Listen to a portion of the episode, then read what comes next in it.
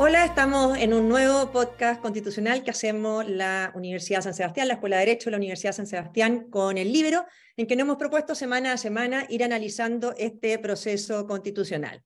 Obviamente que a dos días de la elección, lo que tenemos que hablar hoy día y analizar es qué está en juego este domingo y qué va a pasar a partir del domingo en la noche y del lunes del día siguiente. Hoy día vamos a conversar, como todos los viernes, con Gonzalo Arenas, ex diputado, profesor y director de la carrera de Derecho de la Universidad de San Sebastián. Y tenemos un gran invitado, tenemos a Gonzalo Cordero, que es abogado, y uno de los, encuentro yo, mejores analistas eh, políticos que tenemos para que nos ayude a interpretar lo que puede pasar este domingo y los escenarios que se abren a partir del, del lunes.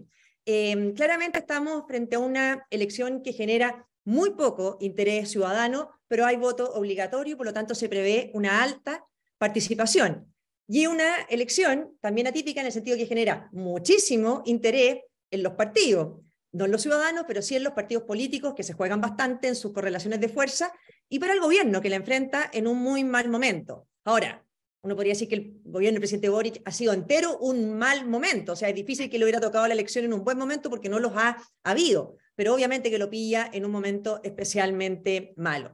Yo quiero partir, Gonzalo Cordero, junto con agradecerte que estés participando en esta conversación, preguntando por algo que me preocupa muchísimo, que uno ha visto en los últimos días, un excesivo triunfalismo en la derecha, en parte de la derecha. En Chile vamos.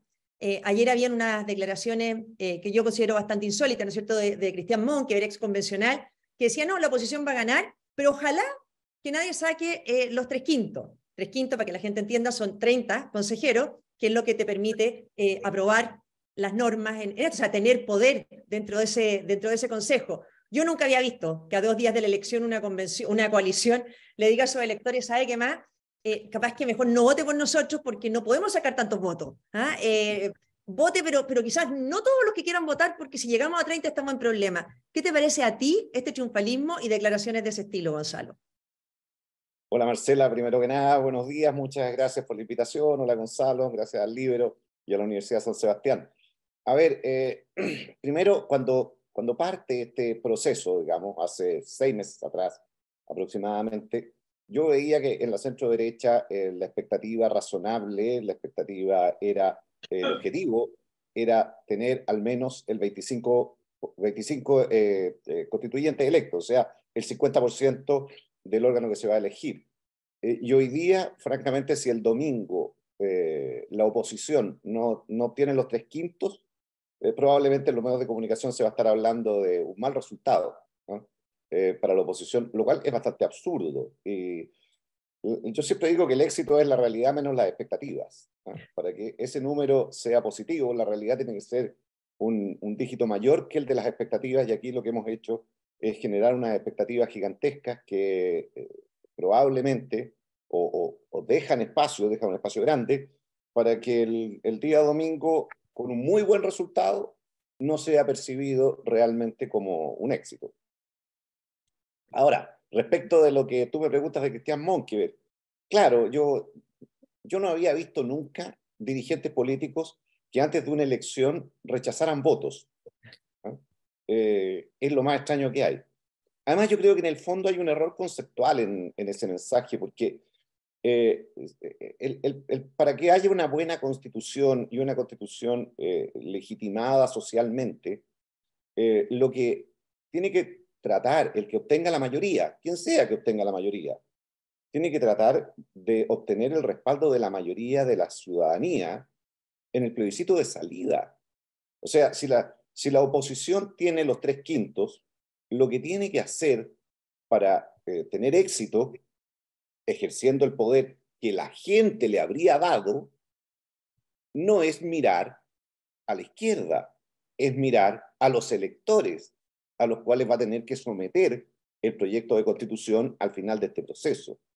Entonces, a mí me parece muy, muy extraño, me parece eh, esto de, creer que la legitimidad se logra eh, obteniendo la validación del adversario eh, es lo más raro que hay, porque si mañana la izquierda nos aplicara o le aplicara a, la oposición actual este criterio en materia presidencial, eh, o sea, la oposición actual no podría ganar una elección presidencial, porque no podría gobernar, porque eh, tendría que hacer un gobierno conjunto con, con la izquierda.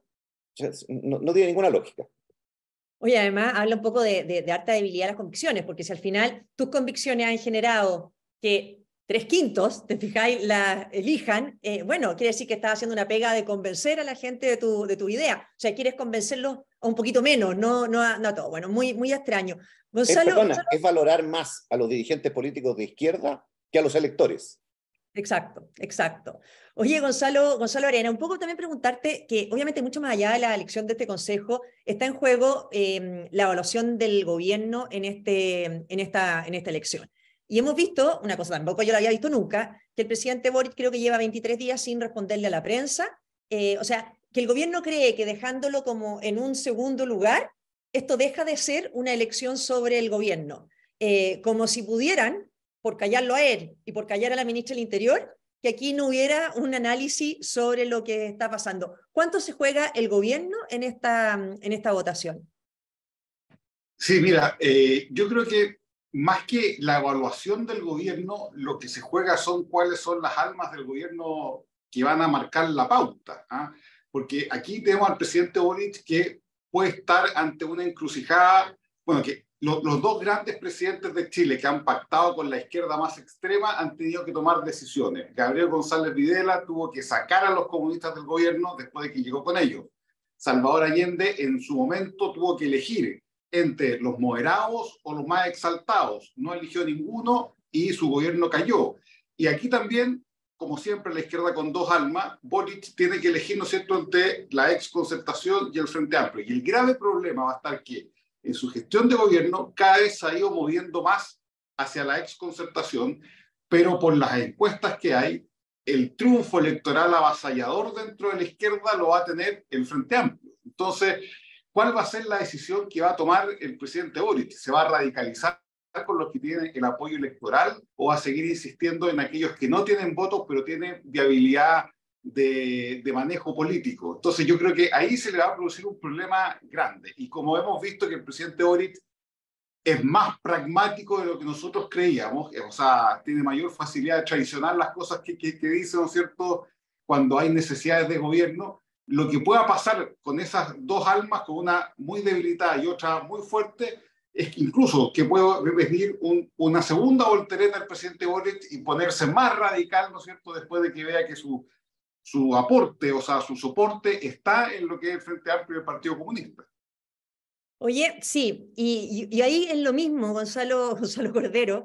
Eh, ¿Tú ves al presidente Boric, porque yo pienso lo mismo que, Gonzalo Arena, en el sentido de que él se juegue por seguir gobernando, si pasa lo que, lo que dice la encuesta, ¿no es cierto? Que el, grupo que sale fortalecido, el Partido Comunista Frente Amplio, en desmedro del socialismo, eh, eh, que se juegue por conquistar y mantener conquistado su voto duro, más bien, en que se da cuenta que al final ha sumado a Elizalde, ha sumado a Carolina Tobá, bueno, no tienen poder adentro del gobierno, claramente, o sea, los ha sumado, pero no, no, no están empoderados. ¿En qué posición van a quedar ahora? ¿Con mucha mayor debilidad?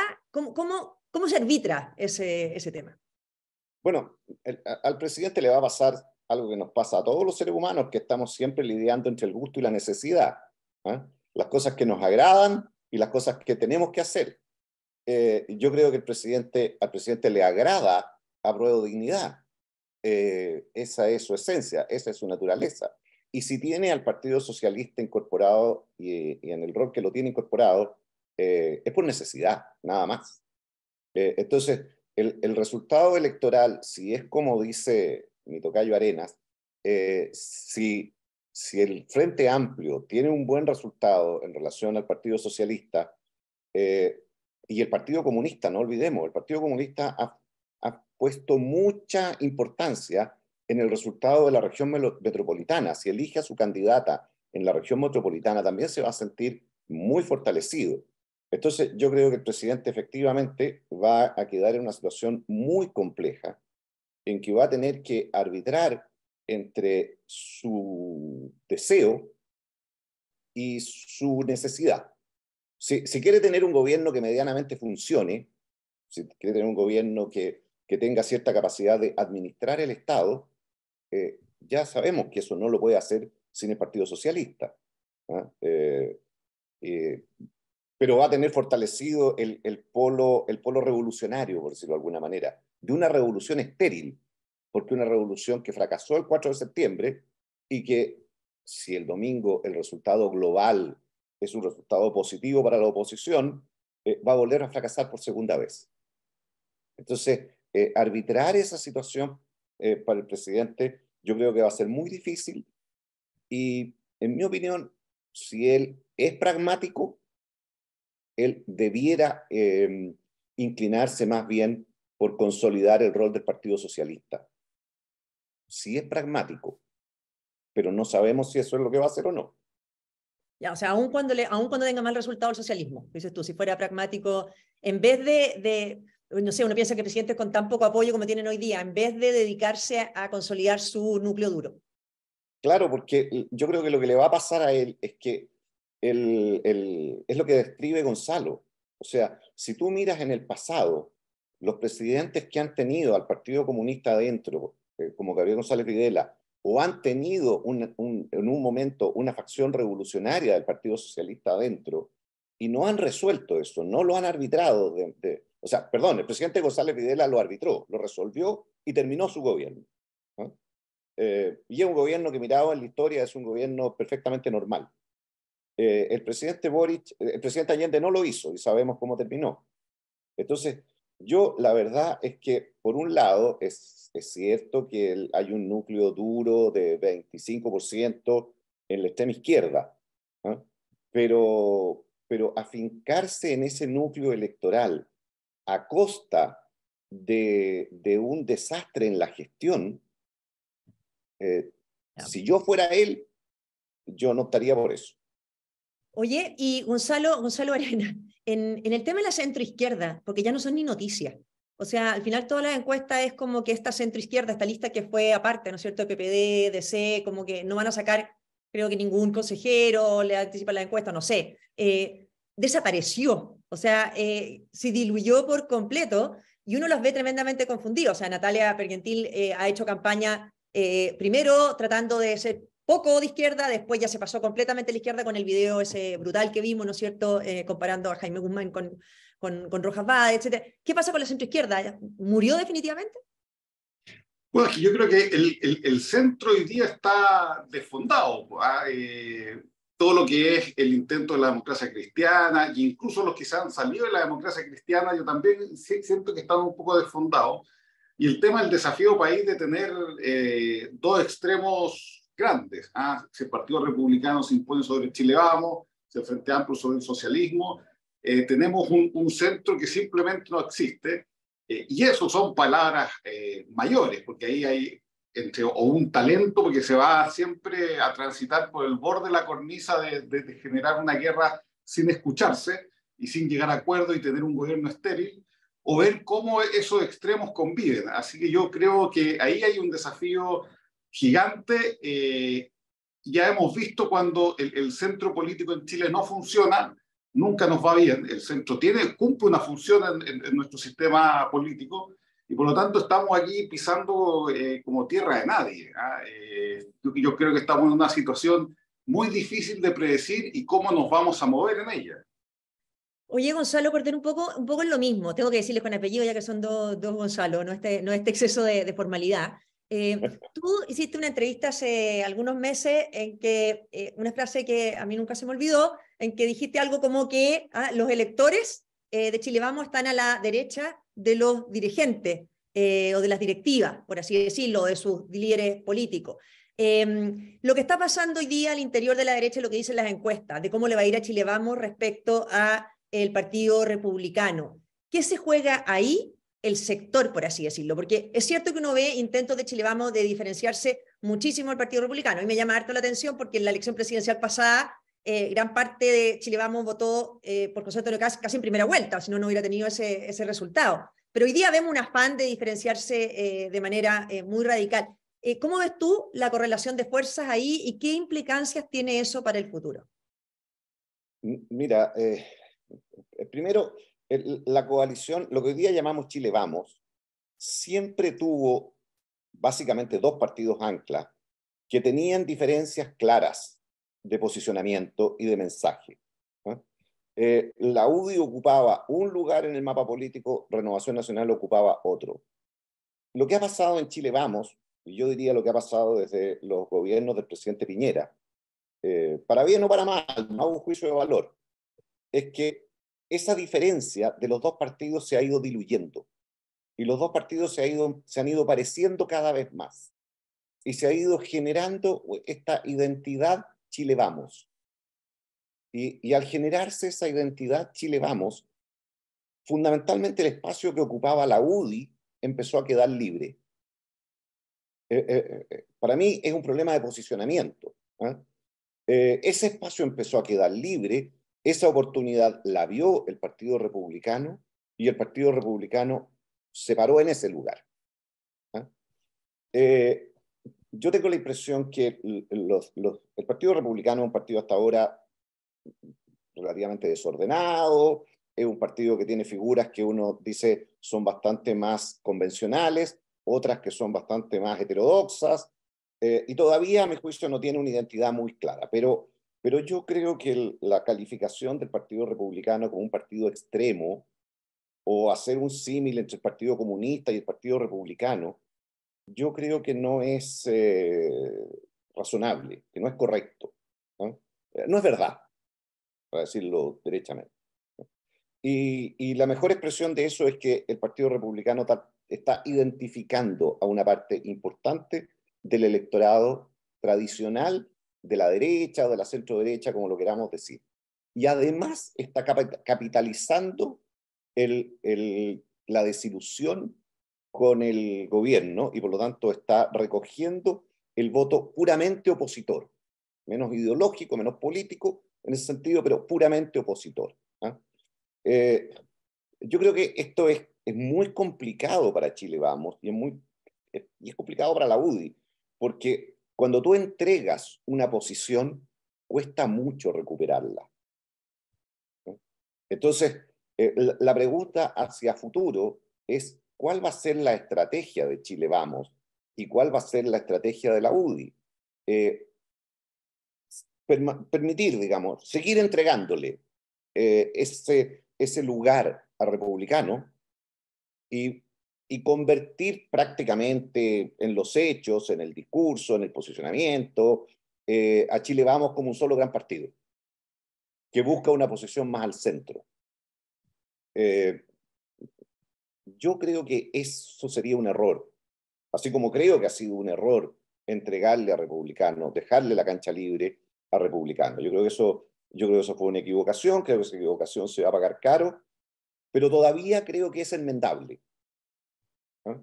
Eh, pero seguir perseverando en, la tesis del centro y dejarle a republicano completamente abierta eh, el espacio tradicional que había ocupado la UDI, eh, creo que es malo para la derecha, creo que es malo para el sistema político, y por lo tanto para el país, y creo que es muy difícil hacia adelante volver a, reconfigurar eso.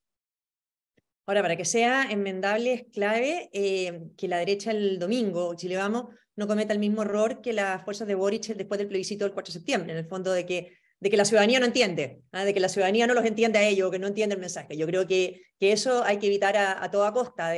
bueno, es que la ciudadanía no entendió que nosotros queríamos tal cosa. Yo creo que es al revés. El esfuerzo lo tienen que hacer los políticos el domingo por entender lo que la ciudadanía les diga con su voto. Y ahí, Gonzalo, te quiero preguntar una última perdona, Perdona, perdona. Y un comentario.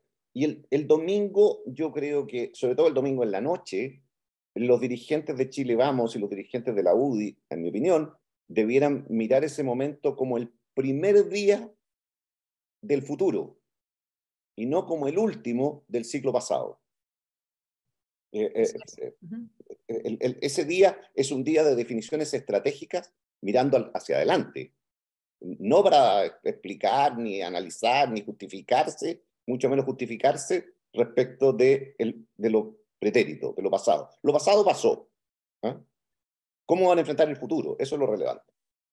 Oye, Gonzalo, una, Gonzalo haría una última pregunta antes de, de, cerrar. A mí me, me, llama la atención, nosotros fuimos diputados juntos y, y no te suena que este discurso de eh, son extremos, etcétera, era un poco el discurso que nos hacía a quienes estábamos en la UDI, Renovación Nacional en ese momento. Y la UDI se convirtió en el partido más grande y en el principal partido en ese minuto. Entonces, es también un discurso tan equivocado respecto eh, de estrategia electoral. ¿Cómo, lo, ¿Cómo ves tú la situación ahí en la derecha?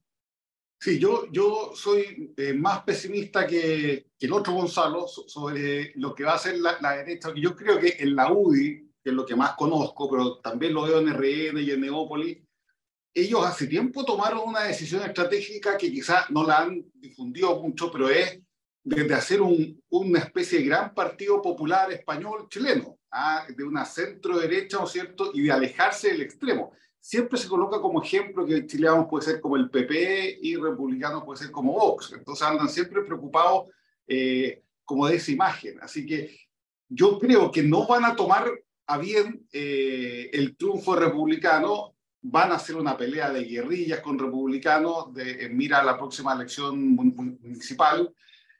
Van a, a, a, concentrarse la mayoría de ellos con, un, con una candidata presidencial que está muy bien posicionada que, que Evelyn Matei, eh, y yo creo que va a ser una especie de choque de trenes más que una, una decisión estratégica de Chile Vamos de disputarle de nuevo esos electores que se le han ido a republicanos. ¿ah? Bueno, es, es, uno de los escenarios posibles, aquí es, es todo un poco de ficción también, eh, pero yo creo que va más por ahí, por la convicción que veo en, en la directiva y en algunos diputados de la UDI, por ejemplo, de mostrarse distintos y de mostrarse más en el estilo del PP, más que tratar de conquistar a Vox. Bueno, oye, yo les quiero eh, agradecer a los dos Gonzalo, especialmente a Gonzalo Cordero, que lo tuvimos de invitado, tratando de anticipar lo que podía ocurrir el domingo. Y para cerrar, me quiero tomar una, libertad como, ex eh, convencional a días de la, de la elección y para lo que pase a partir del lunes siguiente. Nosotros fuimos minoría en esa convención, una minoría que al inicio del proceso el, proceso y el partido, por decirlo de una manera futbolística, estaba perdido desde el pitazo inicial. Y trabajamos unidos, unidos republicanos, unidos Chile Vamos, unidos independientes que habíamos ido en cupos de partido y trabajamos como un solo bloque. Y se logró dar vuelta un partido que estaba perdido. Así que yo lo único que espero es que los consejeros que salgan elegidos el domingo, más allá de todo lo que ha pasado en esta campaña, todos los escenarios que estamos aquí, no, siendo, ¿no cierto?, poniendo sobre la mesa de que tienen que hacer los partidos, ojalá que adentro de ese órgano del Consejo Electoral trabajen todos unidos porque al frente tenemos una izquierda refundacional que es la que va a ganar, como lo analizamos al principio, ¿no es cierto? La del Frente Amplio, la del Partido Comunista, que no ha renunciado un ápice a las ideas que plasmó en el texto de la convención. Así es que esperemos que ese sea el espíritu hacia adelante. Y bueno, muchas gracias Gonzalo Arena y Gonzalo Cordero por haber conversado con nosotros. Muchas gracias a ustedes. Muchas gracias. Chao.